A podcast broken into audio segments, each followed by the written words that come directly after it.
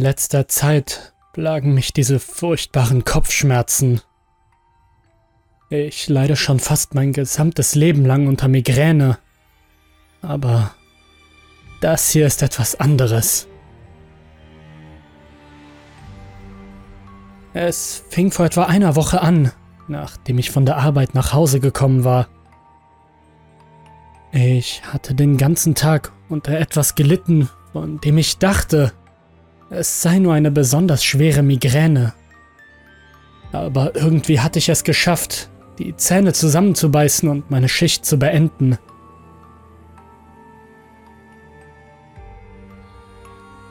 Als ich nach Hause kam, warf ich zwei Tabletten ein und legte mich mit einem Eisbeutel auf dem Kopf und einer Augenbinde auf die Couch.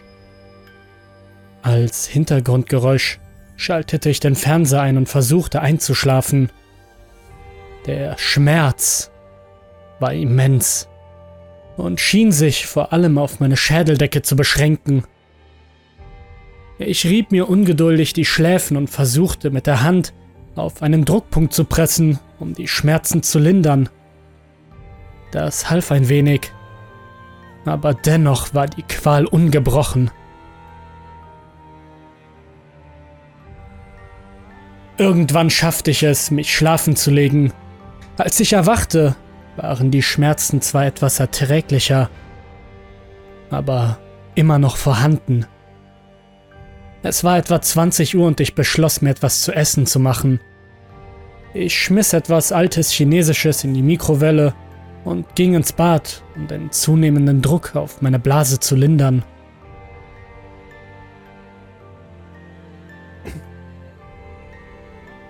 Während ich das Licht einschaltete, bemerkte ich sofort etwas Seltsames. Meine linke Pupille schien anders zu sein. Es sah so aus, als ob das Pigment der Iris ausbluten würde. Normalerweise besitzen meine Augen eine eher matte, blaugraue Farbe, aber jetzt war ein deutlicher Farbunterschied zwischen ihnen zu erkennen, als ob das linke Auge durch etwas verdünnt geworden wäre.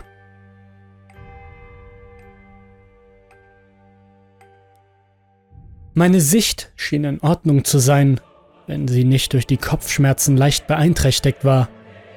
Diejenigen unter euch, die regelmäßig Migräne haben, wissen wahrscheinlich, was ich meine, wenn ich Kondensstreifen sage. Es ist, als würde ein leichter Nebel von allem, was du ansiehst, aufsteigen. Es macht es zu einem Albtraum, sich auf irgendetwas zu konzentrieren und selbst Licht genügt, um dir den Magen umzudrehen. Ich fand das komisch, nahm aber schließlich an, dass es eine Begleiterscheinung der Kopfschmerzen war. Vermutlich brauche ich einfach nur eine erholsame Nacht, um mein Leiden zu beheben. Nachdem ich ein wenig Essensreste verschlungen und etwas Schlafförderndes Benadyl konsumiert hatte, machte ich mich auf den Weg ins Bett. Ich wünschte wirklich, ich hätte die Warnzeichen ernster genommen.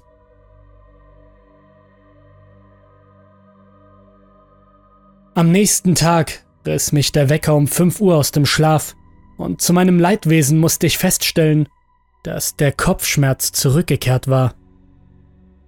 Ich bin ziemlich koffeinsüchtig und nahm an, dass der morgendliche Kaffee ausreichen würde, um sie zu beseitigen. Allerdings hat es nicht viel oder gar nichts gebracht. Außerdem fühlte ich mich zitterig und ein bisschen verschwitzt. Ich war mir sicher, dass ich meine Grippe eingefangen hatte und überlegte ich, ob ich mich krank melden sollte. Diesen Luxus konnte ich mir leider nicht leisten, und jede versäumte Stunde würde das Begleichen meiner Miete erschweren. Zudem verlor mein linkes Auge seine ursprüngliche Färbung. Der Farbunterschied war sogar noch ausgeprägter, da mein linkes Auge jetzt eher grau als blau erschien. Ich nahm noch zwei weitere Exidrin und glücklicherweise besaß ich noch ein paar Dikodid von der Operation meiner Weisheitszähne, also nahm ich auch noch eine davon. Danach hüpfte ich unter die Dusche und hoffte, dass das ausreichen würde, um den aufkommenden Sturm in meinem Gehirn zu stillen. An diesem Tag herrschte die absolute Hölle auf der Arbeit und all meine Vorbereitungen halfen ungünstigerweise nicht, das Pochen in meinem Kopf zu lindern. Der Schweiß rann mir in Strömen von der Haut und haftete an mir wie Leim, der mich erst abkühlte und anschließend zum Frösteln brachte.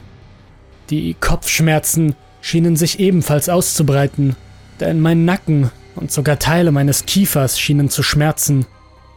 Gelegentlich musste ich auf die Toilette gehen, um mich zu übergeben und zu ächzen. Meine Sicht war trübe und verschwommen, was selbst einfache Aufgaben exponentiell verkomplizierte. Zu einem Überfluss beschloss mein Chef, dass es an der Zeit war, mich dafür zu bestrafen, dass ich ein unwichtiges Nebenprojekt, das mir vor einiger Zeit aufgetragen worden war, noch nicht zu Ende gebracht hatte. Zu dem Zeitpunkt war ich mir sicher, dass ich eine Grippe oder eine Erkältung bekommen hatte. Um die Krankheit schnell loszuwerden, trank ich bestimmt ein halbes Dutzend Azur Daymit im Laufe der Stunde. Dieses 5 in 1 Zeug, das bei jeglichen Krankheitssymptomen hilft. Ekelhaft, aber sehr wirksam. Katie beäugte mich misstrauisch, als ich regelmäßig zum Erste-Hilfe-Kasten griff, um Medizin zu beschaffen. Wahrscheinlich hielt sie mich für eine Art Junkie. Aber das war mir zu dieser Zeit wirklich mehr als nur egal. Ich habe keine Ahnung, wie ich diesen Tag überstanden habe. Als es endlich 17 Uhr wurde, war ich kurz davor, Freudentränen zu vergießen. Meine Symptome hatten sich im Laufe des Tages verschlimmert und meine Sicht war so trüb, dass ich auf der Heimfahrt kaum noch etwas sehen konnte. Doch irgendwie schaffte ich es schließlich. Ich betrat meine schäbige Wohnung und brach auf der Couch zusammen, völlig ausgelaugt von dem qualvollen Arbeitstag. Ich ließ mich mit einem Eisbeutel auf die Couch plumpsen und bestellte eine Pizza für mich. Da sich mein Kopf immer noch wie ein Felsturm anfühlte, nahm ich noch zwei weitere Exidin und zwei Dikodit in einem vergeblichen Versuch, die Schmerzen zu lindern. Die Pepperoni- und Jalapeno-Pizza traf wenig später ein, aber ich konnte nur ein halbes Stück davon essen. Ich hatte einfach keinen Appetit. Zweifellos war das eine Kombination aus der Erkrankung und der Nebenwirkung der Schmerzmittel. Mein linkes Auge wies auch keine Pigmentierung mehr auf. Es war nur noch ein mattes Grau. Auch die Kondensstreifen verschlechterten sich, sodass alles um mich herum undeutlich und neblig wurde. Es war ein Wunder, dass ich in dieser Nacht überhaupt einschlafen konnte.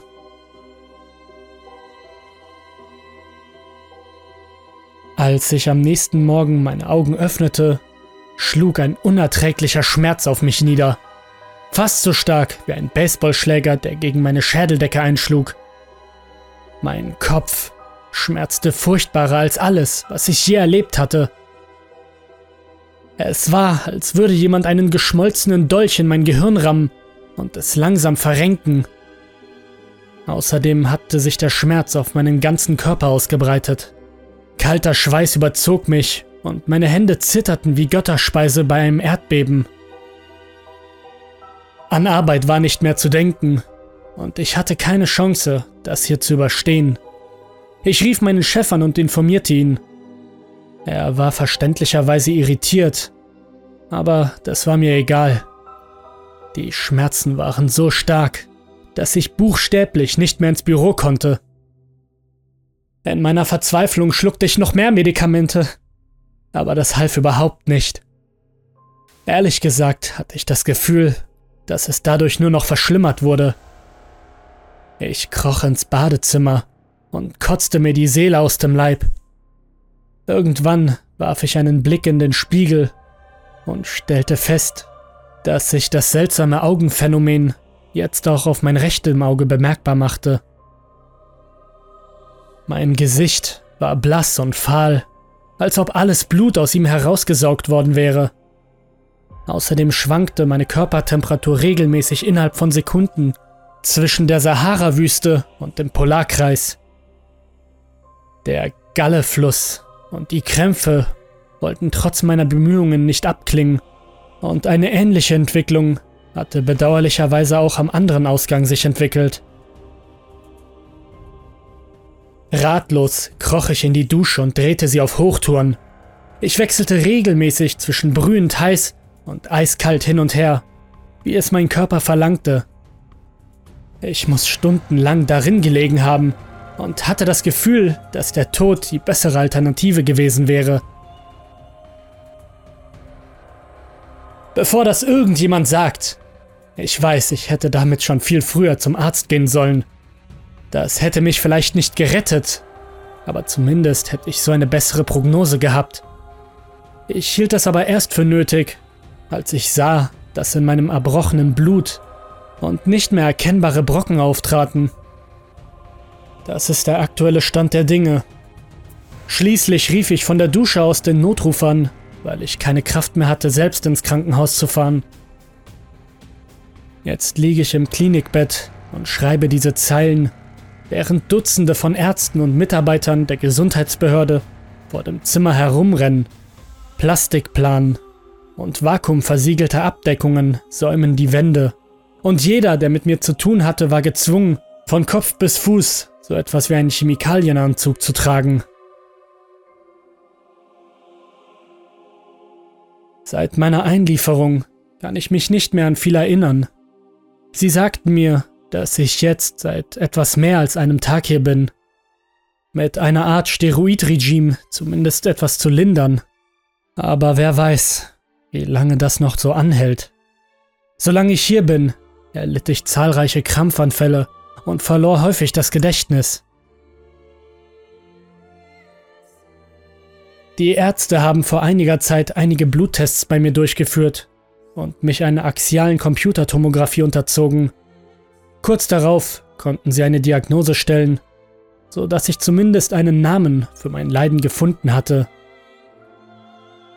Meningitis. Eine Hirnhautentzündung.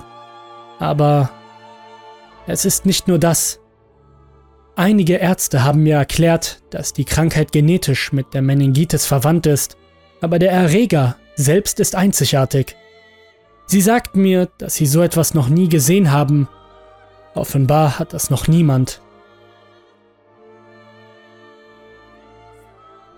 Das gesamte Krankenhaus wurde in ein Versuchslabor umgewandelt. Das Penicillin, das mir in die Venen gepumpt wurde, hatte anscheinend überhaupt nichts bewirkt. Gruppen von Forschern, von denen ich nur annehmen kann, dass es sich um solche handelt, kommen und gehen regelmäßig, nehmen Proben und notieren sich alles. Ich bin im Grunde nur noch ihre existierende, denkende Petrischale. Im Moment sieht es nicht wirklich gut für mich aus. Aber ich glaube, ich weiß jetzt, woran es liegt. Ich erinnere mich, dass ich vor einiger Zeit gehört habe, dass viele prominente Wissenschaftler und Apotheken ihre Besorgnis über den übermäßigen Gebrauch von Antibiotika in der Gesellschaft geäußert haben. Die Menschen neigen dazu, diese Medikamente missbräuchlich zu konsumieren, ohne es überhaupt zu merken. Ein Paracetamol für leichte Kopfschmerzen ein Imodium für eine Magenverstimmung, Penicillin für eine kleine Schnittwunde. Durch den übermäßigen Gebrauch dieser Medikamente und die Nähe zur Gesellschaft stieg die Wahrscheinlichkeit, dass eines der Viren mutiert, um resistenter gegen sie zu werden. Ich glaube, dieser seltsame Meningitis-Stamm, den ich mir zugezogen habe, ist der erste Fall, bei dem ich Patient Null geworden bin. Es ist beschissen, das kann ich nicht leugnen. Ich will nicht sterben. Aber ich würde dieses Schicksal lieber in Kauf nehmen, als dass diese schrecklichen Schmerzen wiederkehren. So zu leben ist es einfach nicht wert. Ich kann die Sorgen in den Gesichtern der Menschen sehen, wenn sie mit mir kommunizieren. Sie haben Angst. Und das kann ich ihnen nicht einmal verdenken. Wenn irgendjemand in letzter Zeit unter einer unerklärlichen Serie starker Kopfschmerzen leidet, empfehle ich dir, sofort einen Arzt aufzusuchen. Es könnte dein Leben retten. Oder du könntest als wissenschaftliches Experiment enden, genau wie ich. Ich spüre, wie mein Geist dahintreibt, als ob sich die Verbindung zwischen meinem Körper und meinem Geist oder was auch immer gelöst hat. Ab und zu erblicke ich seltsame dunkle Gestalten um mich herum. Sie sehen aus wie die Kondensstreifen, besitzen aber eindeutig eine humanoide Form. Ich weiß nicht, ob das eine Frucht der Krankheit ist oder etwas anderes. Ich weiß nur, dass ich es leid bin, sie schreien zu hören.